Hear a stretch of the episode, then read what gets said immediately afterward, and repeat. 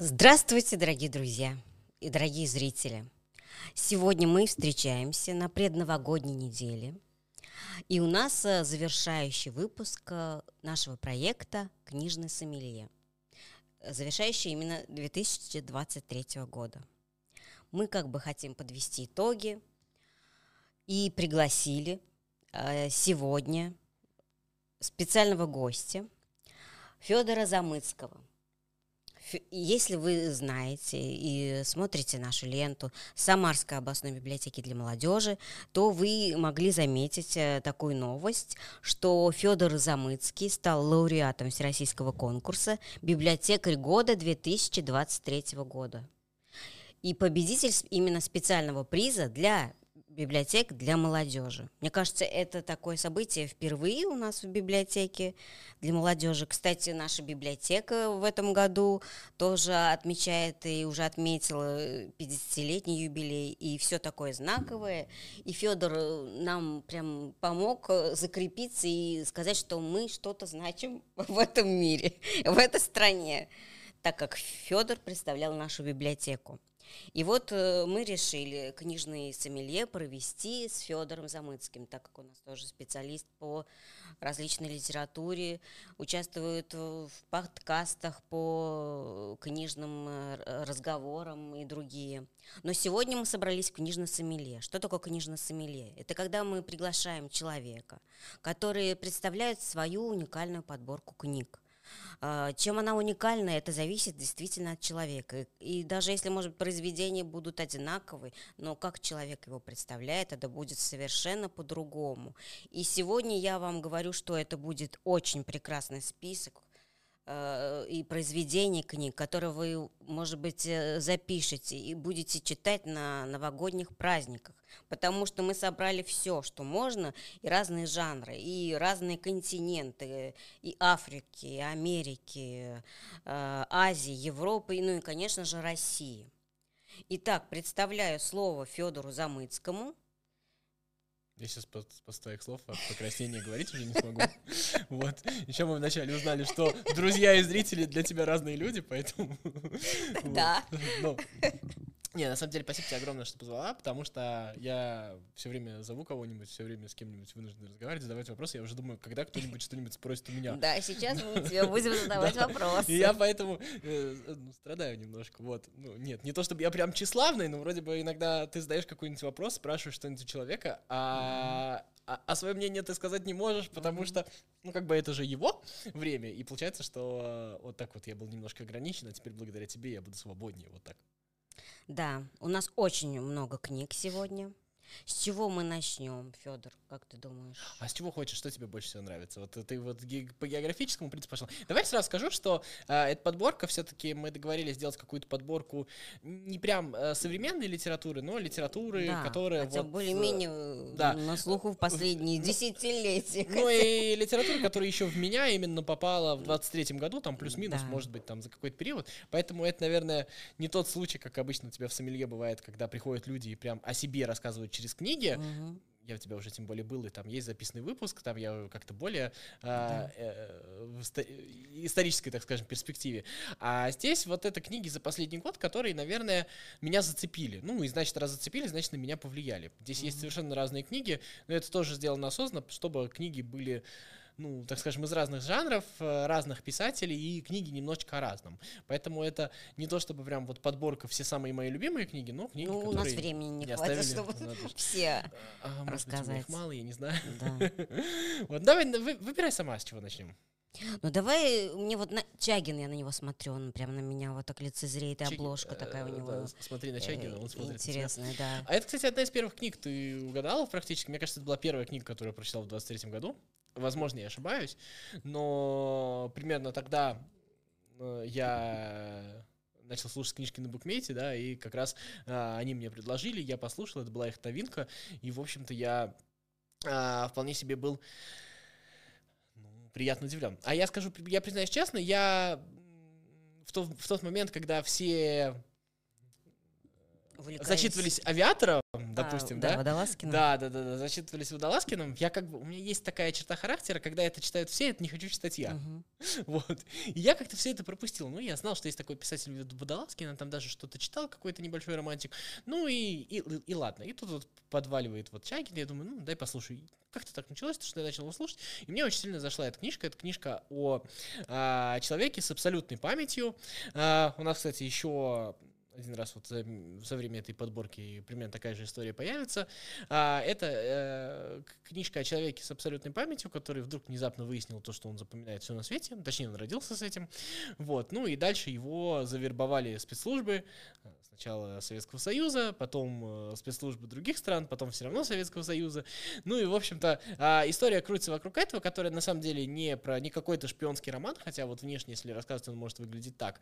А эта история как раз про отношения между людьми и как э, таланты, как какие-то качества человека могут мешать его отношению со внешним миром. Это на самом деле, знаешь, вот эта вот штука, когда а, сильно талантливые mm-hmm. люди, они как бы не от мира сего, и они в мире очень плохо устраиваются.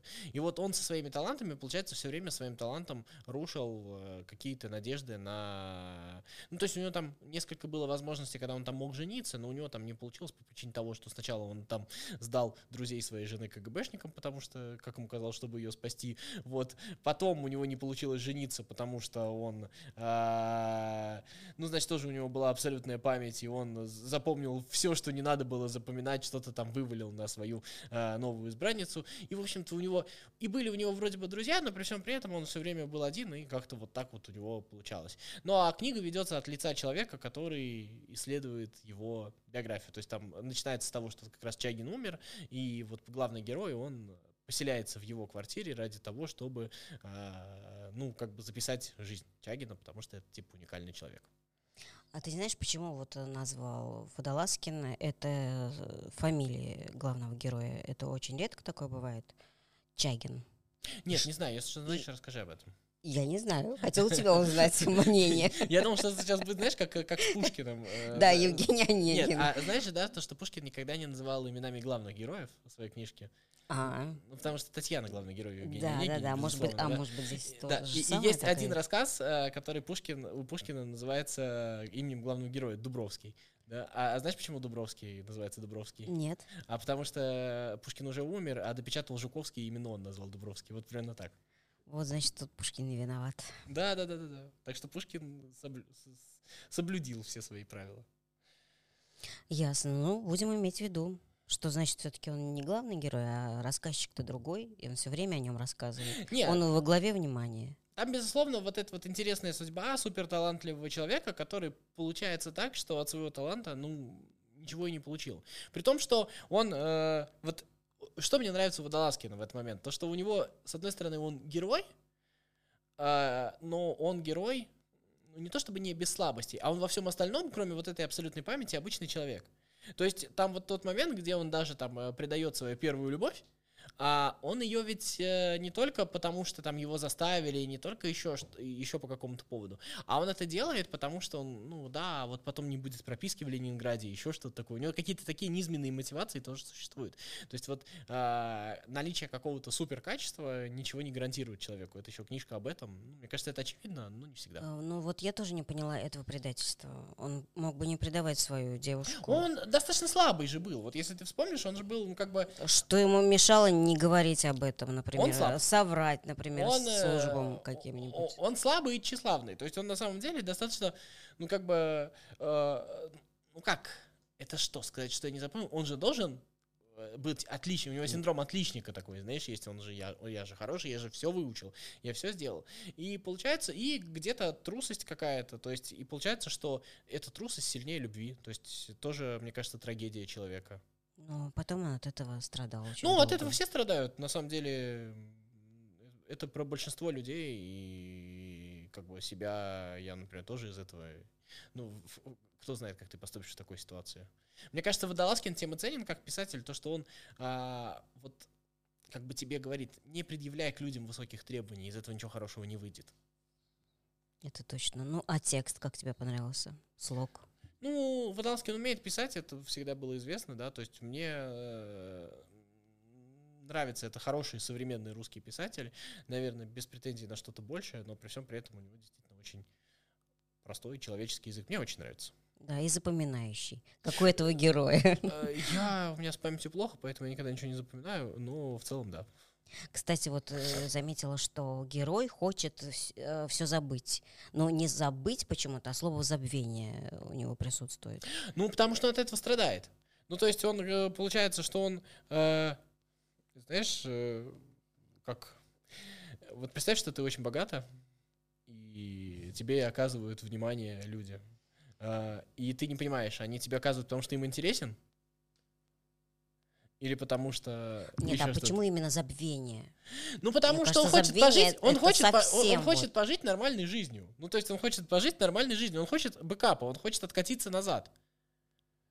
Он хочет вот все откатить назад и пожить как человек. Он просто понимает, что из-за этого он, ну, как бы не справился с тем, что... А в конце жизни у него это получилось? Мне кажется, нет. Ну, то есть он умер несчастным человеком. Все. Ну, то есть, да, у него бы есть вот эта вот история, когда он с этой вот девушкой, э, с, с бабушкой уже, да, он там, э, они на этом вот озере, там еще как-то. Но ему было хорошо от того, что он делает ее счастливой, но при всем при этом у него это все равно каким-то грузом висело. Не знаю. В общем, э, какое впечатление от тебя сложилось?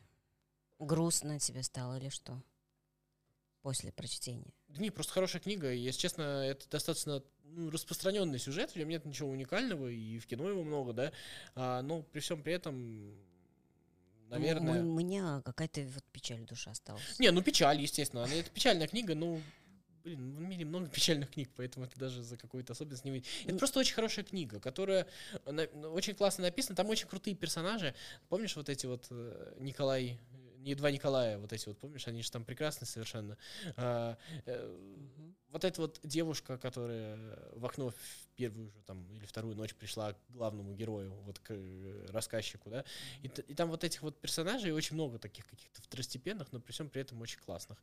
Но э, там есть вот то, что я не очень люблю, это отдельное такое наследство э, советской и антисоветской, в том числе литературы, я ее объединяю, да, вот это вот абсурдизм, когда там кто-то, какие-то вот эти вот а, нелепые погони, вот эти вот нелепые все штуки, они, вот, вот помнишь там вот то, что в лондонской библиотеке было? Ну, это прям, м-м, мне вот от этого все время испанский стыд какой-то испытываю от этого. Мне не нравятся такие сцены, они очень плохо написаны, если честно. И вот, ну, они есть у всех наших писателей, э, и, к сожалению, они все этим грешат. Я это недолюбливаю вот в нашей литературе, но при всем при этом книжка все равно очень хорошая. В общем, очень запоминающая книга да, нам да, в сердце, душу, да. и вам, надеюсь, дорогие читатели принимайте, читайте. Так, а следующую книгу, которую мы берем? А вот следующая, которая лежит, то и бери. Давайте еще одну нашу любимую. Книга называется «Голландский дом». Ой, эту книжку я давно прочитал уже, наверное, года полтора или два назад. Давно, да, я, я молод просто. Энн Пэтчет написал. Энн Пэтчет, я ничего не знаю про Энн Пэтчет, сразу можешь меня не спрашивать. Я просто прочитал ее книжку.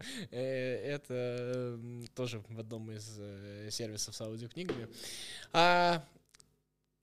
Это очень классический американский роман. Э, знаешь, вот это вот американские семейные саги.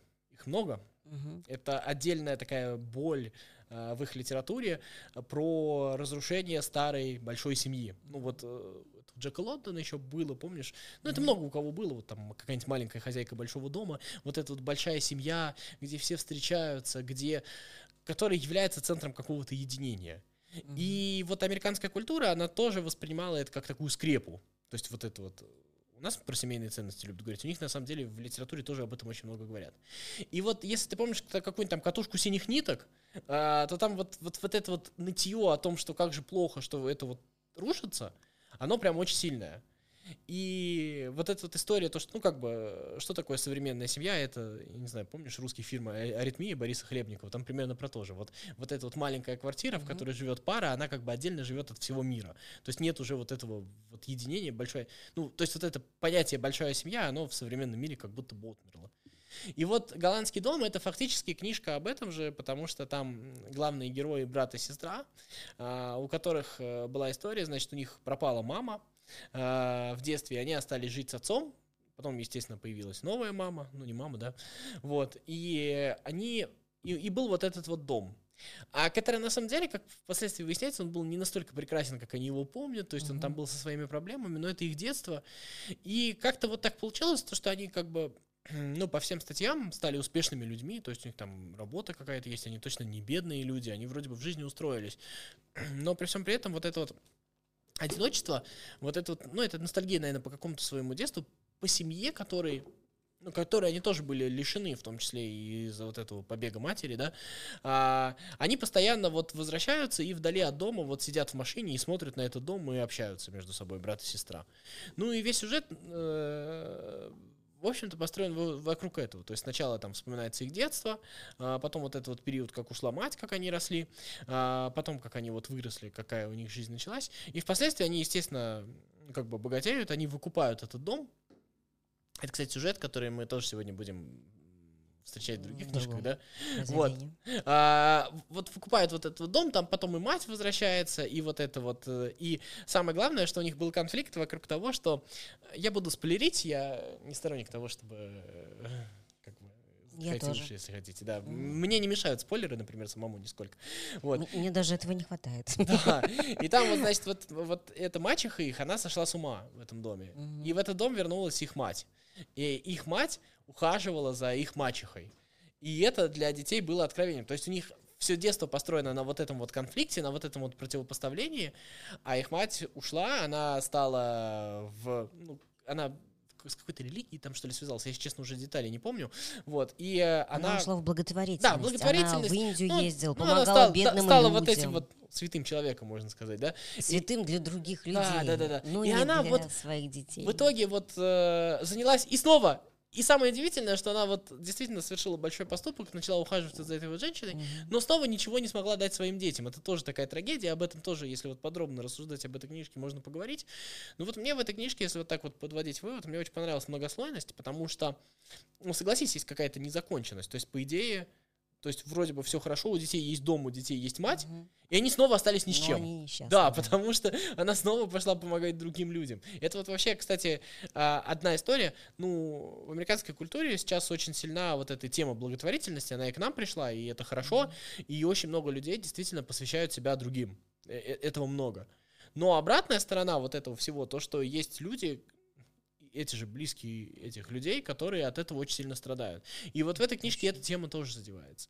Это раз. Второе, вот это вот какая-то недополученная любовь в детстве, она же вырастает в то, что вот дети успешные, вот они работают, вот они там э, заслуженные люди, они вполне себе, да, то есть состоявшиеся. Но при всем при этом у них вот эта вот неудовлетворенность, и получается, что, ну, как бы, если такой глобальный вывод сделать, просто э, лишний раз обнимите своего ребенка, потому что на самом деле вам кажется, что это мелочь, а у него потом вот всю жизнь будет вот этот вот осадок сидеть. И получается, что и это действительно есть, и вот в этом смысле в эту книжку веришь, потому что, ну, наверное, ты это и видишь и вокруг себя, ты это где-то и на своем примере вспоминаешь. То есть это книжка про людей, независимо от того, где они живут, в какой стране, в каком городе, э, кто их родители, потому что вот это вот а, достаточность или недостаточность родительской любви, законченность, незаконченность детства, это вечная тема, которую мы в литературе, наверное, всегда будем звучать. И вот э, в литературе всегда будет звучать. И получается, что «Голландский дом» — это еще одна хорошая книга об этом — мне кажется, их много, их будет еще много, но при всем при этом эта тема все равно. Вот когда я читала это произведение, почему-то думала, почему голландский дом, если написала там американская писательница и а потом... А что-то с архитектурой было связано. Да, ну, то есть вот я, я хочу как раз Я не провел метафору, цитату, если что. Цитату, Давай. что, в чем заключается голландский дом, и в том, что там были э, бывшие хозяева, они голландцы были. И у них на стенах висели вот картины вот этих, э, как они говорят, ванхубейков. Это вот э, Фамилия упоминается чуть-чуть ли не через каждые 10 страниц в а это, Да, а это же, знаешь, еще же есть история про то, что очень часто можем это вокруг прям наблюдать, да и за собой можно замечать, когда в детстве пирожки были сладкие, дом был самый лучший, ну, а, вот, да. а сейчас все стало одинаковое. То есть это тоже особенность э, взрослой жизни людей, когда они, ну как бы из мира открытий вот этого детства переходят в мир рутины, и поэтому там ведь, ну, возможно, в этом доме ты ценность не факт, чтобы какая-то была. В этом доме и э, картины эти не факт, что там суперценными были. Но это было их детство, их ценности. И это, мне кажется, вот э, самое главное, почему это так важно. И эта голландскость это подчеркивала. Ну, как бы это такой способ подчеркнуть то, что это что-то особенное. Сейчас читаю цитату. Давай. Чтобы проникнуться ванхубейками. Итак, «Какое-то должно быть утешение, что они всегда рядом», — сказала Андреа о картинах, не о детях. Мистер и миссис Ван Хубейк, чьи имена мне были неизвестны, выглядели на портретах старыми, но при этом не то чтобы совсем древними. Оба одеты в черные, позы подчеркнуты формально, из других времен. Несмотря на разделившие их рамы, они были вместе. Они были так безоговор... безоговорочно женаты, что я всегда думала об их портретах, как об одной большой картине, которую как-то разрезали пополам. Андрея запрокинула голову, изучая две пары хитрых глаз, которые, казалось, неодобрением следили за мальчиком, вне зависимости от того, на какой из диванов он решит присесть. Мэйв украдко ткнула меня пальцем меж ребер, чтобы я взвизгнул, но я сдержался. Нас еще не представили Андрея, который со спины казался маленькой и изящной в своем подпоясанном платье. Еще немного про дом прочитаю. Мне трудно объяснить, почему трехэтажный дом выглядел как нечто, занимающее ровно столько места, сколько необходимо, но именно так он и выглядел. Ну или, возможно, лучше сказать, что это громадина или громадина была результатом расточительной нелепой траты ресурсов, но нам никогда не хотелось ничего здесь изменить. Голландский дом, как его прозвали в Элкинс-парке, Дженкин-тауне, Гленсайде и даже Филадельфии, был известен благодаря не столько архитектуре, сколько своим обитателям, всем этим голландцам с непроизносимыми именами. Если вы смотрели на него с определенного расстояния, он, казалось, парил в нескольких дюймах над холмом, на котором стоял. Панели стекла, окружавшие стеклянные же двери, были размером с витрину магазина и скреплялись коваными железными лозами. Окна одновременно пропускали солнечный свет и отбрасывали его на широкую лужайку – может быть, это была неоклассика, хотя в простоте линии было скорее что-то средиземноморское или французское, и при этом что-то голландским. Этот дом уж точно не был. Голубые делфтские каминные панели в гостиной, библиотеке и главной спальне, по слухам, были тайно вынесены из замка Вудхрехте и проданы Ванхубейком, чтобы покрыть карточные долги принца. Э, совершенно прекрасно. Мне особенно понравилась фраза «безоговорочно женаты». Мне вот это очень нравится. Да, тут такой легкий юмор есть. Вообще ценность дома, она же очень большая, вот опять же в той же американской литературе. Ну, это вот из того же Джека Лондона начиная. И если ты помнишь э, у Инк, э, вот, вот эти книжки там «Повсюду тлеет пожар» или «Всего, чего я не сказала», там тоже же есть вот про дом.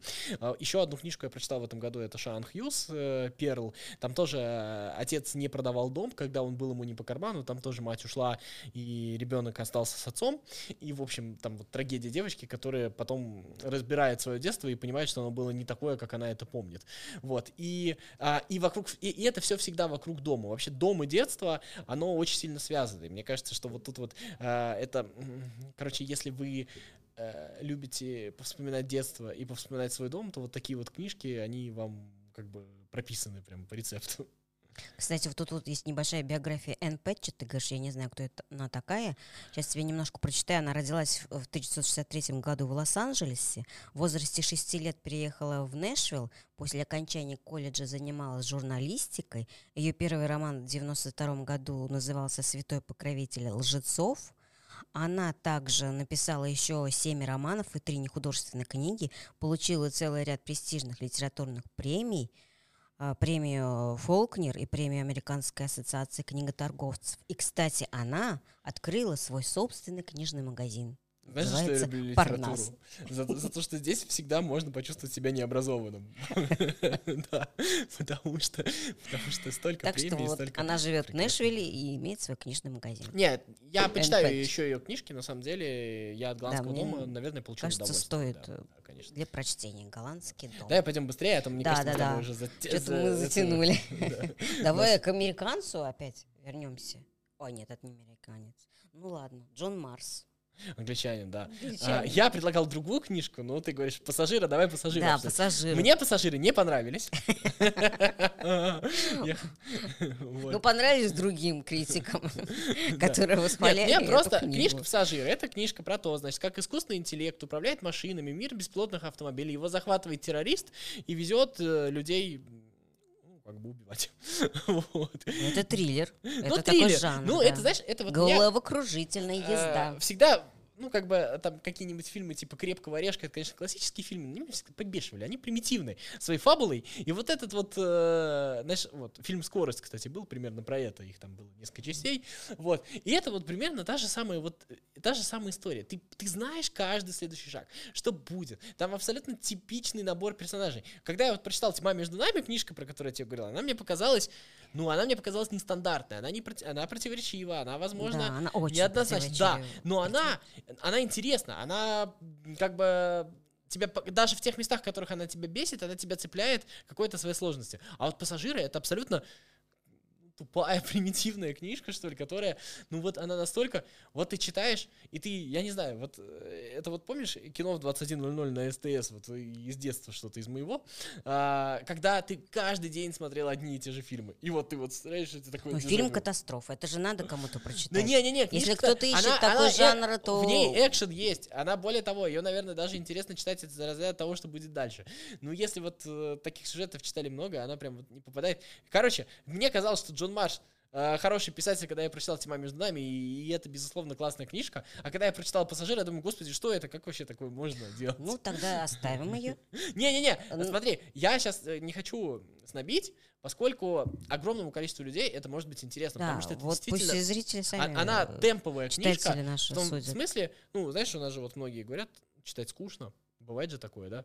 Вот здесь не скучно, здесь точно там все развернуто, события происходят быстро, диалогов мало, описаний природы почти вообще нету, да, но при всем при этом как-то мне лично не очень зашло. Вот смотри, я сейчас тебе предлагаю прочитать э, отрывок из следующей книги, а ты должен отгадать, что это за книга. Давай попробуем. Подойти. Ну, я думаю, ты сразу прям отгадаешь. С первых строк. Итак, никто из кураторов или исследователей не обязан был выполнять работу экскурсовода, но многим приходилось. Билли больше не ворчал, когда наступала его очередь. «Пожалуйста, никаких фотографий», — сказал Билли. «Не заботьтесь о том, что Слушай, Я знаю, что тебе не понравился этот Слушаются ли экскурсанты? От него требовалось лишь озвучить правила. Это здание было открыто в 2002 году. И, как видите, мы расширяемся. В 2008 у нас появится новое здание. В Дарвиновском центре 7 этажей. И заняты они мокрыми экземплярами, как мы говорим. Это означает, что это образцы залиты формалином.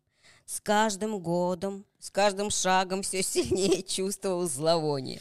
Кто-то чертыхнулся. «Да уж», — сказал Билли, — «это называется деместариум. Через здание окна видны были стальные контейнеры-гробики. Здесь мы очищаем скелеты от всего, что на них налепило. Вот а, ты совершенно справедливо эти книжки в пару взяла, потому что, с одной стороны, эта книжка, ну, тоже примитивна, как и «Пассажир». Ну, то есть она действительно такая какая-то шаблонная. А ты угадал, что это за книга? Ну, конечно, это э, Давай про, осьми, про осьминога, как она там называется? Кракен! Да, да Кракен, вот. Книжка про осьминог, про религию осьминог. Но при всем при этом она абсурдная, она весела. Вот «Пассажир», он на серьезных щах, как говорится, да, вот у него, у него все, все всерьез. А здесь это, это веселая книжка, это такого своего рода троллинг, и под нее действительно очень классно отдыхать. И я расскажу, о чем эта книжка. Эта книжка, значит, про, про про пропажу большого кракена, осьминога из Дарвинского музея. И, значит, есть какой-то а, какой полицейский отдел, который занимается изучением всяких религий, э, каких-нибудь там, как эти называются, субкультур, да, вот всего вот mm-hmm. этого, э, которые э, изучают все вот это. И, соответственно, есть какая-то религия кракена, и вообще выясняется, что вот потустороннем мире Лондона происходит какая-то подготовка к концу света, и вообще что-то страшное произойдет. И они начинают это расследовать. То есть это такой абсурдный детектив, который не совсем детектив, но при всем при этом у него такие немножко нелепые карикатурные герои. Э, это как фантастика вроде бы. Ну, как это фантастика? Это фантастика. Не, безусловно, фантастика по формальным признакам это фантастика. Но вообще это а, веселый троллинг, такой легкий троллинг э, всего, и субкультур, и тех, кто их исследует, и, и троллинг просто Лондона, и троллинг э, лондонских улиц, и троллинг полицейских Лондона, да, вот всего вот этого. То есть там над всем насмешка такая есть, она очень... И, и троллинг тех, э, той литературы, которая об этом пишет, поэтому он и сам над собой там насмеивается. Там все герои немножко такие, ну, как бы абсурдные, но при всем при этом... Знаешь, там мир как будто блин, как это сказать, чтобы не сказать ничего запрещенного, ну как будто ты вот в каком-то измененном состоянии читаешь эту книжку, и все герои вот в этом вот измененном состоянии они к тебе э, приходят. Ну, ну нет, это, это очень даже ценно. Это очень хорошо. Это в этом смысле. Книга очень, при том, что в ней, в ней нету никаких а, особо ценных там сюжетных поворотов, то есть они все совершенно обычные. В ней каких-то супер мыслей нет, но стилистически она приятна, она местами смешна и местами ну, как бы просто красиво, и ты просто расслабляешься и вот радуешься, не знаю, она радостная очень сильно. То есть ты понимаешь, что, что у тебя, с одной стороны, происходит конец света, но ты не беспокоишься за героев, как же они там, ты просто получаешь удовольствие от того, что это так написано. А что ты можешь сказать про британского фантаста Чайна? Мьявиль вообще? А, это мне подкинул букмейт, ничего про него не могу сказать, читал То есть ты это первая книга, Да, да, да, конечно. Это, я решил в этом году а, читать максимально знаешь, а, люди, которые увлекаются литературой, ты это не хуже меня знаешь, э, очень тяжело охватить все. И ты обычно зацикливаешься на каком-то ограниченном круге жанров, национальностей mm-hmm. литературы, нескольких писателей, да, то есть вот, э, ну, то есть ты вот хочешь, вот я в свое время взялся там готовиться э, к мероприятиям по Толстому, и ты увлекся, и он меня Толстой утащил там на 4 года в себя, mm-hmm. вот, и все. И это вот в литературе часто появляется такая эхо-комната. То есть mm-hmm. ты вроде бы все, что от этого отвлекается, а получается, что за пределами этого мира существует много всего. И вот в этом году мне вот что понравилось вот в моем собственном читательском опыте, это то, что я вот этот свой пузырь разбил. То есть я пошел в разнос, я читал разные книжки, но, к сожалению, это чревато вот таким вот поверхностным ну, как бы рассмотрением, потому что, ну, ты нет у меня, к сожалению, вот этого, когда нужно еще и статейку в Википедии прочитать, знаешь, про автора, чтобы ну, на всякий ну, случай... ты про него знать. совсем ничего не читал? Нет, ничего не читал. Как он относится к Толкину, мне вот больше всего понравилось. Э, расскажи. Читал? Нет, расскажи ты. Я не помню. Просто он его не считает за там, таким великим, которым мы все его считаем. Возможно, он троллит. Я, я посмотрю. Потом встретимся и расскажу. И почему-то называют его произведение твердая фантастика. Я вот тоже это не поняла момент. А, а я думаю, что он, он, понимаешь, вот э, если говорить про Кракена, Кракен же это знаешь, есть книжки, которые... Вот э, самое известное, это, наверное, Улис, который в каком-то смысле высмеивает всю английскую литературу до Улиса ну, немножечко, да, вот. Mm-hmm. И вот у Кракен это вот книжка, которая зашла в фантастику, чтобы просто это такая разновидность потроллить всех фантастов. То есть для него, мне кажется, если вот пытаться додумывать, надо, конечно, посмотреть, что он говорит. Если mm-hmm. пытаться додуматься, я думаю, что для него Толкин слишком серьезный. То есть, по его мнению, нельзя о таких вещах говорить серьезно. Ну, возможно.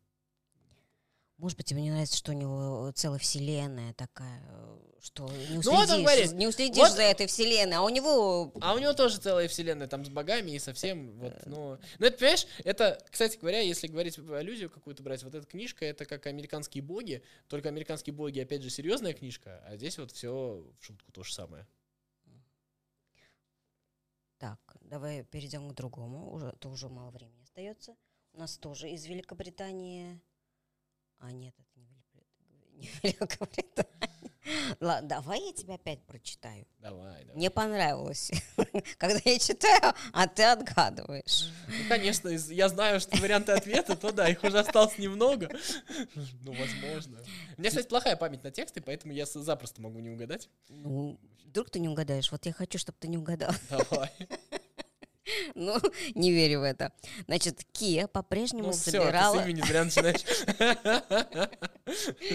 Ну ладно, зачитаем. Кия по-прежнему собирала перья и ракушки, но оставляла их на дощатых ступенях крыльца, даже не счистив с них песок и морскую соль. Часть дня она слонялась без дела, бросив в тазики немытую посуду, да и комбинезон, что толку стирать, все равно испачкается. Теперь она донашила дранные комбинезоны братьев и сестер – Рубашки у нее стерлись до дыр, а обувь и вовсе не осталось.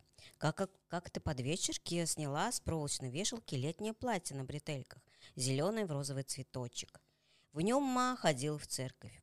Вот уже много лет любовался на этой красотой единственным платьем, которое Па не сжег. Трогала пальцем крохотные цветки. Оно выцвело, почти исчезло, как другие горькие воспоминания. Кио натянула через голову платье и утонула в нем. Юбка почти до пят, так не годится. Кио сбросила платье и повесила обратно. Пусть подождет.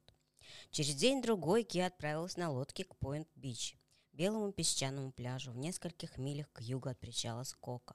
Время волны и ветра отшлифовывали берег, и раковин было здесь больше, чем на других пляжах. Попадались самые редкие. И спрятав лодку на южной оконечности мыса, Кия двинулась на север, высматривая под ногами раковины. Вот так, как это произведение называется? Там, где раки поют. Вот. Э, тут снова тема брошенных детей. Вообще это похоже ну, то есть очень большая часть рефлексии современной культуры. То есть об этом на самом деле очень много будет писаться, очень много будет сочиняться, э, я не знаю, музыки ставится театральных постановок, потому что это удивительное такое следствие индустриального и постиндустриального общества, да, когда родители работают и кажется, что им устраивают будущую жизнь детей, а по итогу оказывается, что дети брошены. Ну, то есть понятно, что в данном случае у нас тут очередная версия Маугли, да, а, где девочка, давай расскажем, девочка... Ходила одна по да, берегу. Ну да, у нее ее все просто бросили, ее родственники, оставили ее в лесу жить на болоте. Ну так ничего. Но это немножко э, ну, утрированная ситуация, и понятно, что можно, ну, как бы метафорически к этому относиться, и это снова брошенный ребенок, недолюбленный, который, э, вот, у которого все, что в жизни происходит, горестного, оно в том числе, знаешь, так, э, это а, это вообще...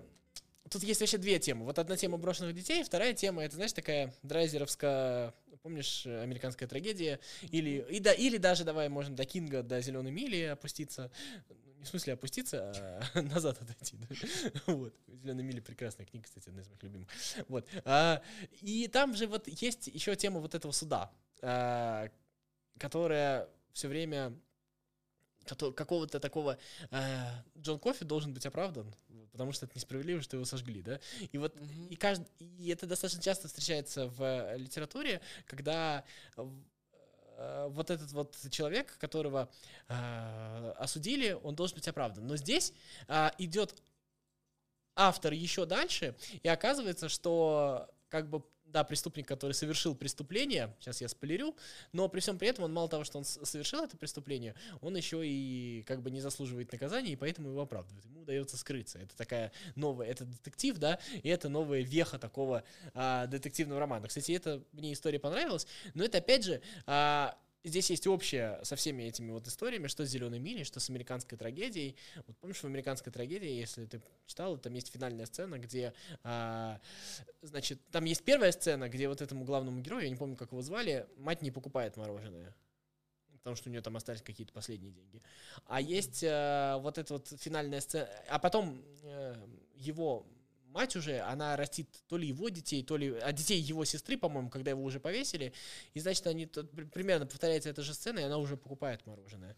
И вот эта вот история про то, что вот про снова родительскую любовь, где не дообняли, не додали, не досказали, то, что она приводит вот сюда, вот приводит на скамью подсудимых, приводит э, к трагедиям, приводит, э, как там вот этот вот футболист, с которым Кия связалась, да, потому что, что чего больше всего хочется? Хочется тепла, любви, нежности, и вот это вот э, э, нехватка вот этого всего, она вот сквозь вот всю, да сквозь все книжки, которые мы сегодня, на самом деле, большинство, с которыми мы сталкиваемся, она, вот это вот одиночество, вот эта вот недолюбленность, это какая-то, мне кажется, вообще особенная тема современного искусства, которая м- рефлексирует на такую, на уровне саморефлексии. Вот эта саморефлексия касается в основном того, что, что оказывается, что очень многие вещи из-за того, что просто кто-то кому-то не сказал вот этих вот добрых слов.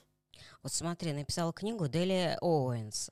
Но в биографии написано, что она также в детстве ходила, да, одна, я, бродила ее, читал, в одиночестве да. дубровой да, рощи. Ну, э, это, мне кажется, она передает свои ощущения, потому что вот это вот ощущение, ну как так? Ну я никому не нужна. И вот этот вот э, там есть... То есть ты считаешь, это из ее детства пришло? Вот это а я думаю, что это общая проблема вообще поколения. Такая, ну, может быть, не прям сто процентов, но э, это общая история. Люди, на самом деле, поняли, что их это волнует, и люди и хотят про это писать, и хотят про это читать. А то, что она потом стала зоологом, и поэтому в этой книге очень много встречается ну, тем... там и Кия сама стала зоологом, то есть, э, да. Да, приморских болот, растительные животные и так далее. Да. Вот, но при всем при этом вот эта вот э, история, э, то есть вообще это же удивительно, это диагноз же обществу, да, которому вот у них живет ребенок где-то на отшибе. Да. А, но при всем при этом, вот дальше про Фанни, про Фанни Флэг будем говорить, вот там, кстати, такого нет никогда, там все время все спасают этого ребенка, да? Вот, да. а здесь вот э, как бы и, и все живут, и, и нормально всем, все, все, всех все устраивает, да? Вот, и это, мне кажется, такая... И только вот эта вот э, пара э, негритянская, да, вот там есть, который она приплывает, они ей помогают. Ну, как бы все равно девочка живет на болоте. ну ладно. Вот. И, и получается, что Зато когда нужно осудить, все вдруг стали умными, все вдруг стали как бы разбираться во всем. Все вдруг, все, все вдруг что появилось, что сказать. А когда вы же ее бросили, ну, это, мне кажется, вопросы и к человечеству в целом. Ну, это не единственная книжка, таких книжек во всех литературах мира, независимо от национальности, географии, времени, очень много. Но мне кажется, что такой еще один повод задать вопросики. Да, а я вот дотянулся вот до самой дальней книги, которая у нас лежала на столе. Она в стране, в самой дальней. Какая это страна? Самая дальняя страна, да? Да, от нас это какая? От нас самая дальняя страна, что Новая Зеландия? Даже континент какой? Австралия? Африка. Африка, ну не знаю, сколько далеко. Итак, ну, мы переходим. Чинуа Ачеби. Да. Прекрасный писатель, который я открыл в этом году, он на самом деле давно уже пишет. А, это нигерийский писатель, э, и у него есть трилогия эта книжка называется «И, при, и придет разрушение», «Пришло разрушение» или «Все, Все рушится», рушится, да, там называется. есть несколько переводов, вот, и она э, как раз о том, как африкан, э, как в Нигерию приходили колонизаторы, угу. и как э, культура э, преобра... претерпевала, претерп... претерпеве Я заразил. Короче, как она изменялась, эта культура. Вот. И самое главное, ты когда начинаешь читать, ну думаешь, ну сейчас будет все вот это вот классика про проклятых колонизаторов, которые великолепную нигерийскую культуру уничтожили. Там. Нет, нет, нет, конечно, Ачеби не настолько примитивный автор, он наоборот, автор не примитивный, тебя быстро... Там очень интересный момент. А, там вот это вот это племя его родное, оно живет э, в такой нигерийской глуши. То есть... Э, в деревне. Да, оно существует отдельно вообще от всего мира, и до середины 19 века оно вообще там как так бы... Жило. Ну, оно закрытое, да, такое, там только потом туда пришли как раз английские колонизаторы.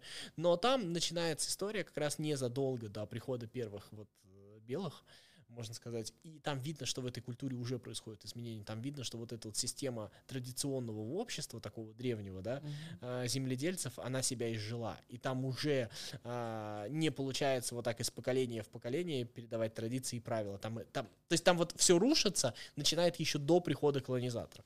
Это не оправдывает колонизаторов, это там понятно, да? Но вот он говорит о том, что на самом деле, а, то есть вот та система отношений, которая была, она уже до прихода внешних сил, она себя изжила.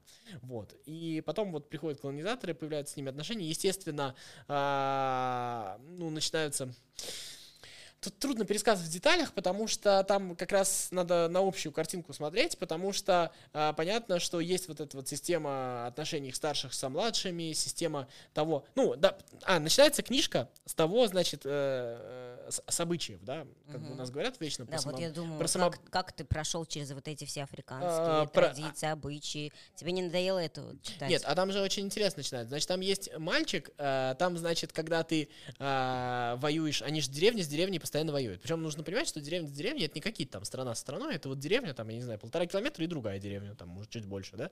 И они вот воюют. Вот, значит, одна деревня другую победила, и в качестве трофея забирает старшего мальчика, ну, потому что рабочие руки нужны. Вот. И, значит, она его забирает, и дальше они, значит, ну, как какое-то время этим мальчиком пользуются, ну, то есть, э, в смысле, он там работает у них, там еще что-то им помогает, потом он вырастает, и вот этот вот э, главный вояка, который у них, он должен его потом убить. Вот. Ну, потому что это типа кровь чужой деревни. И вот, значит, этот э, мальчик, он попадает в семью вот этого главного вояки, он начинает воспитывать его младших детей, те в него, естественно, любят, он там с ними сдруживается, еще что-то такое. Ну и он там какое-то время, он и сам хранитель вот этих вот всех ценностей, всех обычаев, но он понимает, что ему это ужасно не хочется делать. Но он э, э, в итоге это делает, И, и у него, естественно, начинают портиться отношения со своими детьми. Ну, то есть, и вот там вот, вот этот вот культурный конфликт, это еще, я подчеркиваю, до прихода всяких колонизаторов начинается. Он вот уже прорастает, потому что, а, ну, все-таки развитие какое-то идет даже внутри вот этих маленьких племен, и вот эти вот дети задают вопросы, а как? Вот. Ну и потом приходят, естественно, колонизаторы, там вся вот эта вот система ценностей, система вот этих правил, она начинает постепенно рушиться, потому что появляются церкви, появляются суды, появляются плюшки, которыми приманивают, да. И вторая книжка, я прям быстро расскажу про все. Вторая Этого книжка... же автора? Да, это как раз вторая часть трилогии, а. не вспомню, как она сейчас называется. Вот. А, она как раз про то, как один из нигерийских э, молодых людей, талантливых, поехал учиться в английский университет, в Принстоне, по-моему, он возвращается в Нигерию, он работает чиновником, ему дают машину, ему дают подчиненных, и ему кажется, что он сейчас вот все исправит, потому что он знает как, потому что он любит свою страну, потому что он, а, ну вот он, он видел все это в детстве, он видел, как это происходит, эту страшную коррупцию, вот все, он хочет это победить, и вот он приходит и начинает сталкиваться с а, такими вещами. Сначала он, э, ну, как бы влюбляется, и, и ему нужно взять а, займ на то, чтобы ну, ему было где жить. Ему, значит, дают этот займ в честь этой должности, то есть он там... И потом ему нужно вернуть те деньги, которые собрало ему его племя на учебу. Ему, значит, их тоже нужно вернуть, и он, получается, уже там государству, там, оказывается, вот нигерийскому должен какое-то количество, и, соответственно, от него уже требует немножечко, ну, ты же вот как бы понятно, что ты честный чиновник, но вообще-то надо вот так. И его вот здесь вот уже начинают ломать. Потом а, есть, он становится в комиссии вот этой вот э, тех, кто будет отбирать студентов, которые поедут учиться в Англию. И дальше к нему одни приносят денег, возьмите мою дочку, он там их отпихивает, там еще что-то такое. Дальше к нему приходит э, девочка из бедной семьи, и предлагает себя для того, чтобы как бы она поступила в этот университет. То есть вот это вот все. И, и он, а, естественно, от этого отказывается, но он эту девочку проталкивает, но получается, что это тоже нечестно. А потом вот эта вот женщина, девушка, в которую он влюбился, она как раз... А, есть дети, которые, если родились близнецы, это было в традициях племени, их нужно было убить младенцами. Вот.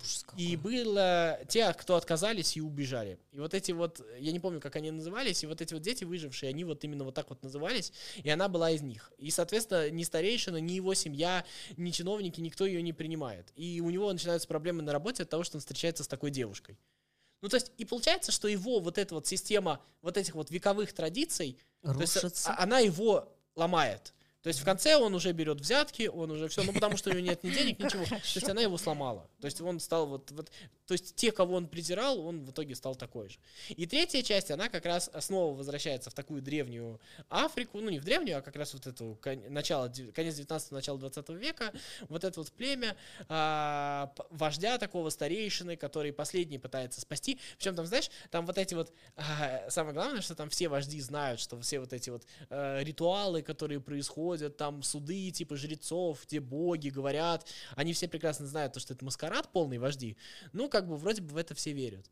Но постепенно его перестают слушаться, он перестает, э, он теряет свой авторитет, и понятно, что есть впереди какая-то неизвестность, понятно, что вот эта вот система их, э, ну, того, как э, жило племя тысячу лет, из поколения в поколение, да, она несовершенная, да, она несправедливая, да, она там, я не знаю, с этими вот маскарадами, да, она с этими там убийствами детей и всего этого, но хотя бы было понятно, что делать. А теперь вот эта культура оказывается на распутье, понятно, что она еще как бы, не знаю, можно сказать, не доросла, нельзя сказать не доросла, но она не может а, избавиться от каких-то своих наследственных болячек, и поэтому будут взятки, будут вот эти вот а, традиции, которые будут людей делить на сорта, будет еще что-то такое, но при всем при этом а, и, и так как раньше они жить не смогут. Но и так, условно говоря, по правилам, по европейским, они тоже жить у них не получается. И получается, что они вот на этом распутье, и, и вот все рушится, это как раз вот про это, вот, вот этот страшный переходный период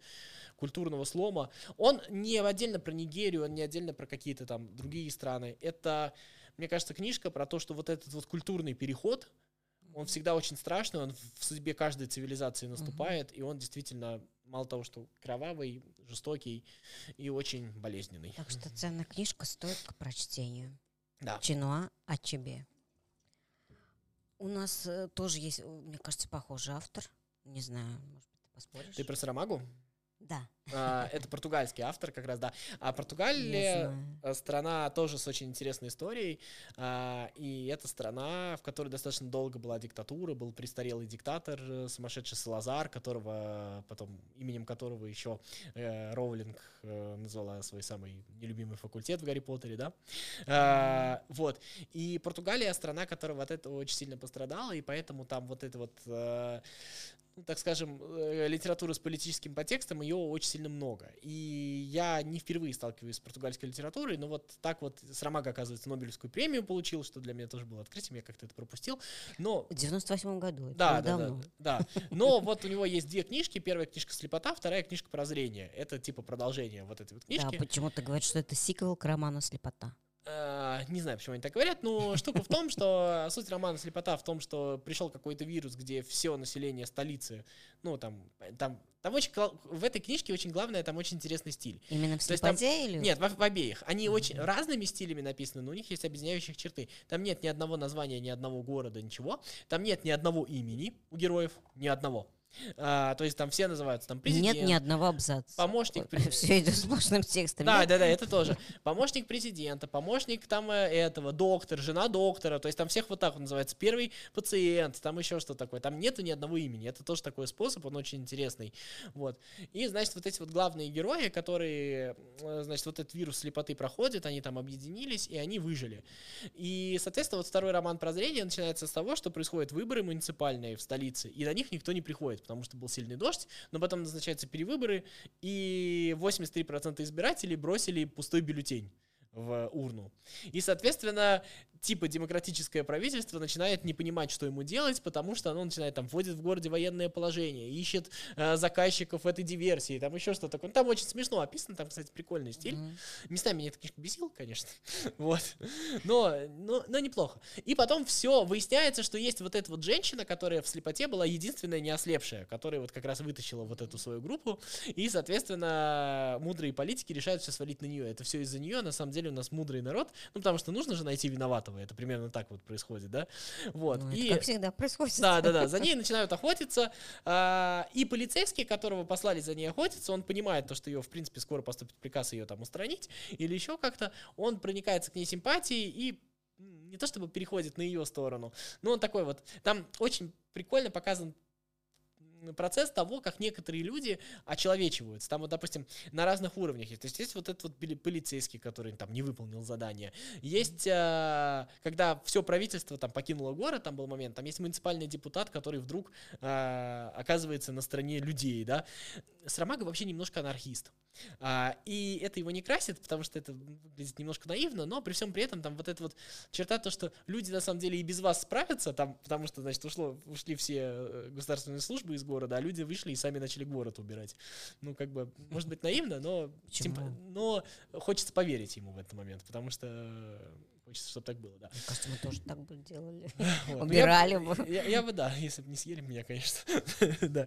Ну и вот, все это происходит, и, значит, э, вот этот муниципальный депутат, который отказывается быть на стороне, потом в правительстве там идут какие-то споры, и там тоже есть э, люди, министры разных, там, министр обороны, министр юстиции, министр там вот э, внутренних дел, они там, министр обороны министр внутренних дел, естественно, хотят всех покарать, они там и друг с другом конкурируют, и все это. Но в какой-то момент, э, то есть, с одной стороны, они тебе кажутся все такими ужасными, все такими противными, но там появляется министр культуры и министр финансов, которые отказываются в этом участвовать участвовать и уходят из этого. То есть добровольно, хотя понимают, что там им будет плохо. И, и вот э, самое крутое в этой книжке, что на самом деле, как бы не было плохо, что бы ни происходило. Потом, кстати, я проспойлерю опять, да, а, вот эту жену доктора, которая была единственная, которая, ну, вокруг которой все крутилось. Да, ее, короче, убили все.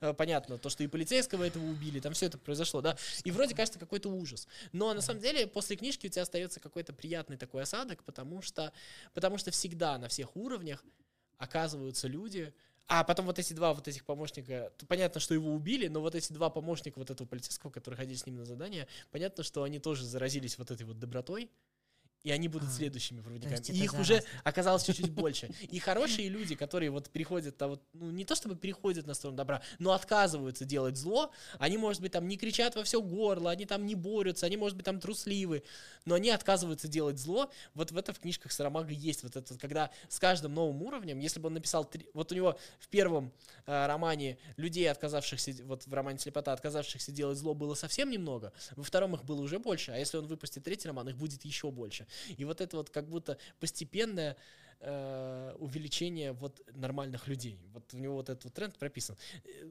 так ли это в жизни? ну, мне хочется верить, что так. Ну, мне, в общем-то, книжка больше понравилась, чем не понравилась, хотя в некоторых моментах она ужасно банальная, и за что там давали Нобелевскую премию, я не понимаю. Но при всем при этом, наверное, она... Ну, видимо, есть за что. Да. Так, быстренько переходим мы к Люцисиню, любимому твоему писателю. А, ну, я не скажу, что это прям мой любимый писатель, это будет, наверное, жестко сказано, но это китайский фантаст, у которого есть очень крутая трилогия «В память о прошлом Земли». Я про нее много рассказывал, поэтому сейчас повторяться да. не буду. А, Мы этом... выбрали именно новую да, книгу. У, у него вышел сборник рассказов «Удержать небо». А, это разные по силе рассказы. Некоторые есть совсем слабые, некоторые есть очень сильные рассказы, mm-hmm. да. А, там вот как раз есть рассказ про человека с абсолютной памятью, правда, там не у него память, а он там сделал открытие, копию вселенной сделал, да, и мог за всеми подсматривать. И что из этого вышло. Вот, ну, э, Лю Цисинь — это китайский автор, китайская научная фантастика, которая очень сильно вдохновлен э, русской литературой, э, очень сильно советской научной фантастикой вдохновлен, поэтому, наверное, его стоит почитать. Это в современном мире мало прям вот такой вот классической научной фантастики, где прям вот, если вы хотите, там с физическими формулами, с законами физики совсем, а, наверное, этого мало. Вот Люцисень про это. А еще в этой книжке в одном из рассказов упоминается Самара, поэтому тоже можно почитать. Ничего себе! А какой мы не скажем, да? Да, читайте всю книжку. Да, правильно. Здесь очень много рассказов. Да. Мне, кстати, нравится тем, что можно выбрать. Если не понравился рассказ, читай следующий. И так до конца, в отличие от его романа или трилогии «Задача трех тел», где ну, такие огромные Я скажу, что романы. это книжки, ну, не, как и любая научная фантастика, наверное, не для всех. Но там как минимум три закона Ньютона знать надо, чтобы уж совсем читать книжку. Смотри, Федор, мы уже обозрели все художественные произведения. У нас осталось два У нас да? осталось два нонфикшн. Давай быстро про них скажем, потому что времени уже прям да, совсем вот много. у нас есть Настя Четверякова. А, я слушал когда-то ее подкаст, тот самый подкаст да, «Искусство, для пацанчиков». Для она, наконец, сделала книжку. Я, у меня достаточно сложные отношения, я как бы... Нет, я за любой формат, который позволяет увеличить количество людей, интересующихся искусством. Если это работает, окей. Я не знаю, работает ли это. И второе, мне кажется, Настя Четвериковой не очень идет такой стиль. Вот. Но при всем при этом она делает очень большую, крутую работу. И не хотите читать книжку, послушайте ее подкаст. Если вам она понравится, отблагодарите ее, купите ее книжку. Мне кажется, что это, в принципе, хорошая история. При том, что, ну, как бы, фак факт-чекинг она соблюдает, она про искусство не врет, пускай рассказывает таким простым языком, как она говорит для пацанчиков. В общем-то, наверное, я эту книжку скорее советую, хотя я стилистически не всегда это принимаю. Ну вот я э, лично от нее узнала, что, оказывается, э, скульптуры Древней Греции были цветными, Нет, а не белоснежными. А, смотри, вообще она делает очень большую работу, потому что вообще популяризаторы, к ним больших ученых очень часто много претензий. они делают картинки есть. очень большую э, работу, потому что, а, знаешь, люди же снобы, вот вы это не точно говорите, вот это вот так нельзя говорить. Вот а зачем вы выпускаетесь на уровень там тех, кто об этом не знает? А как донести это до тех, кто об этом не знает, если не опускаться на их уровень? Как бы просто очень простой вопрос. И второе, а, я, например, узнал, она, ну, знаешь, вот эта знаменитая мелодия «Аллилуйя», не которая Битлз, а которая, uh-huh. вот, поняла, да? И она вот там про гендеры, у нее там есть выпуск, э, вот, и выясни, я выяснил, что вообще я там тысячу лет смотрю футбол, а то, что там гимн финала Лиги Чемпионов, это тоже его музыка, вот, я только от нее узнал, поэтому... Да, э, вот очень много таких Да, и это круто, что она переводит это на человеческий язык, потому что какой-нибудь музыкальный задрот, извиняюсь за выражение, он даже не подумал, что это кому-нибудь важно и не упомянул бы этот факт, и никто бы об этом бы никогда не узнал, вот, поэтому э, это важно быть э, с обществом открытым. Это вообще самая большая проблема ну, как бы науки, искусства, то, что оно закрывается, оно очень снобливо, и своим снобизмом отпугивает большое количество людей. А потом мы удивляемся, что никто книжки не читает, никто музыку не слушает, никто нет. Ну, правильно, если так человек говорит, «А, ты, конечно, послушай, но ты вообще все равно дурак, ты ничего не понимаешь. Ну, конечно, тебя захотят слушать. Вот Настя Четверякова в этом смысле очень большая молодец. Вот смотри, еще что мне понравилось у Насти Четверяковой, что я прочитала аннотацию и обалдела, как ее слова подходят к нашему проекту «Книжный сомелье». Я вот сейчас прочитаю как раз вот, вот этот э, фрагмент. Искусство похоже на сыр или вино. И чтобы его понять, нужно им наесться – если вы всю жизнь пили только крымские сладкие вина и ели пашихонский сыр, а потом друзья привезли вам ароматный сыр с плесенью и бутылка испанского, вы, скорее всего, начнете плеваться. Говорят, что это за гадость эти ваши деликатесы. То же самое с искусством. Как только вы начнете насматриваться, наслушиваться классическим искусством, вам все больше будет привлекать что-то авангардное и современное. А тут же еще важно понимать то, что все, что ты видишь в современной культуре, а оно же не на пустом месте взято, а у него все равно откуда-то растут ноги, да, как у гимна Лиги Чемпионов, да, вот, и это тоже важный момент. И всегда, когда ты начинаешь, ты получаешь удовольствие от того, что ты понимаешь, откуда ноги растут.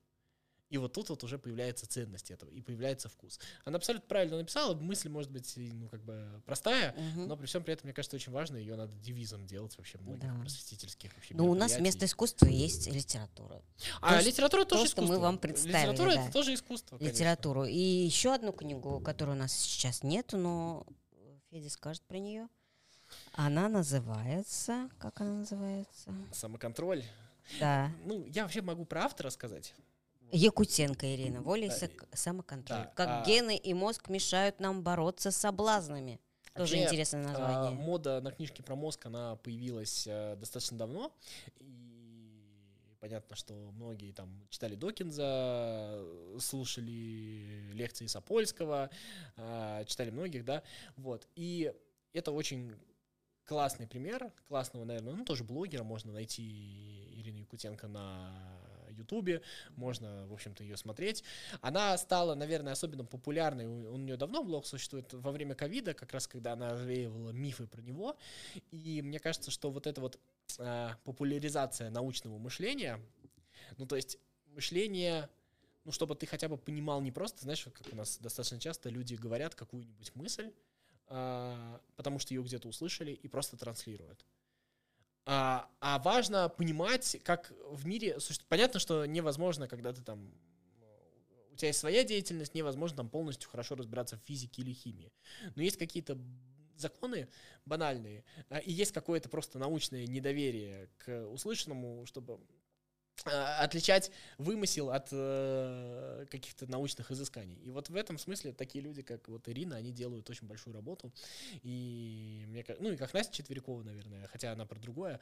Вот мне кажется, что это очень большая история. Понимаешь, вот а, там вот, когда она выпускала там первые свои видео про ковид, э, там было очень классно. А, ты в комментариях наблюдал, как люди там кидают какие-то банальные вещи, ты видишь, что, что они там не понимают, но при этом все равно это смотрят, и, ну, раз смотрят, значит, в этом есть смысл, ну, условно говоря, там, э, очень простая мысль, э, вот у нас все время там люди кушают антибиотики какие-нибудь, да, uh-huh. а, но вообще-то, если у тебя вирусное заболевание, антибиотики тебе не могут помочь, потому что антибиотики борются с бактериальными заболеваниями. Ну, вот какие-то вот такие вот вещи, которые э, люди делают на автомате, но при всем при этом не разбираются. И вот популярность вот таких вот блогеров, она очень сильно выросла. Ну, а популярность того, как работает наш мозг, а, о чем вообще эта книжка? это тоже, она, в принципе, сделана из серии роликов, которые Ирина снимала. А, она как раз о том, как э, на самом деле это достаточно распространенная мысль у современных биологов, то есть очень много вещей, они обусловлены э, содержанием каких-то веществ, э, их балансом в нашем организме. И понятно, что мы можем, э, несем ответственность за свои поступки, но есть вещи, которые, ну, как бы нужно следить за своим организмом, потому что вот уровень агрессии — это не просто твое воспитание, это вещь, которая зависит от каких-то веществ в твоем мозге, и этим тоже можно заниматься, это тоже можно лечить ну и наоборот там, да, вот, склонность там к плаксивости, еще к чему-то. И вот как раз вот про это вот она и говорит. То есть э, там показаны различные примеры различного поведения и того, какие, как во-первых, гены, а во-вторых, какие-то внешние факторы и факторы какого-то там обмена веществ на это влияют. И это написано очень классным, простым языком, поэтому я советую. Да, сейчас стала популярна вот э, такая литература. И вот хочу напомнить, что у нас есть премия читателя, которую организовала Российская библиотека для молодежи, Российская государственная э, это уже у нас восьмая премия вот в этом году будет, и у них э, теперь есть номинация и нон-фикшн. И вот в этом году победила нонфикшн Елена Белова с книгой «Автостопом по мозгу». Ну, но... тоже достаточно известная книга, кстати говоря. Да, но у нас пока еще и нет, но э, имеем в виду, что Теперь этот жанр очень популярный, а вот хотел... Ну, это же история про себя, да, это же как, как, как наш мозг работает, как наша голова, как мы устроены. Поэтому да, ну про мозг, да, очень много книг, но победила именно вот эта книга. А среди номинаций художественной литературы победила книга Сергея Лукьяненко «Месяц за Рубикон». Есть, мы не перепутали название. Если мы не перепутали. Я посмотрю, уточню. Нет, «Месяц за Рубиконом». Не семь дней гида. Но я вот хотела предложить э, Федору эту книгу, но э, Федор сказал, что он еще пока не прочитал. Ну, прочитаю, прочитаю, Поэтому поговорим, посмотрим. Давайте я пожелаем, раньше много читал Лукьяненко, в последние годы я его читать бросил, но посмотрим, когда Чтобы он он был ее хорошим прочитал. писателем. Да. Вот. На этом мы, наверное, наш книжный сомелье завершаем. Хотим поблагодарить э, Федора за такой умнейший рассказ с интересными подробностями. Очень много книг мы обошли. И вот я хотела на финал, чтобы Федор вытащил у меня литературную цитату. Я вот собирала цитаты книжного сомелье, которые у нас были до этого. Э, красиво, красиво мы его запаковали. Вот с фотографией писателя. Вот э, здесь вот цитата, наш логотип книжного сомелье. Сейчас Федор у нас возьмет какую-нибудь. одну, да? одну, одну. Сейчас, я вот там вот, вот Сейчас. Это, я вот отсюда. Давай, давай, давай. Ну, блин, она не вытаскивает, она не хочет ко мне. Да, не хочет, значит, не надо ее брать. Нет, я ее вытащу. Так, а ты читать не умеешь? Давай, нет, не умею. Так, у меня тут вообще два автора. Грейвс и Чехов. Какого будем читать? Чехова давай, конечно. Итак, После нас будут летать на воздушных шарах. Изменятся пиджаки, откроет, быть может, шестое чувство и разовьют его, но жизнь останется все та же, жизнь трудная, полная тайн и счастливая. Ну, ты подстроил все это. Ну, ты угадаешь это произведение? Нет, конечно, не угадаю. Три сестры Антона Чехова. Я обожаю Чехова. Да. И вам советую. Вот я считаю, на этой цитате прекрасной мы завершаем наш вечер книжный сомелье. Говорим всем до новых встреч в новом году. А что пожелаешь ты, Федор, читателям в новом году? Читать, читать Чехову. Читать, и быть читаемым. Читайте то, что вам нравится, и никого не слушайте. И получайте удовольствие от того, что вы читаете. Но а нас слушайте. Но читайте все равно то, что вы хотите. Пусть ваши книжные предпочтения растут, увеличиваются, расширяются. Для этого мы для вас работаем. Итак, до свидания. Всем пока. До новых встреч.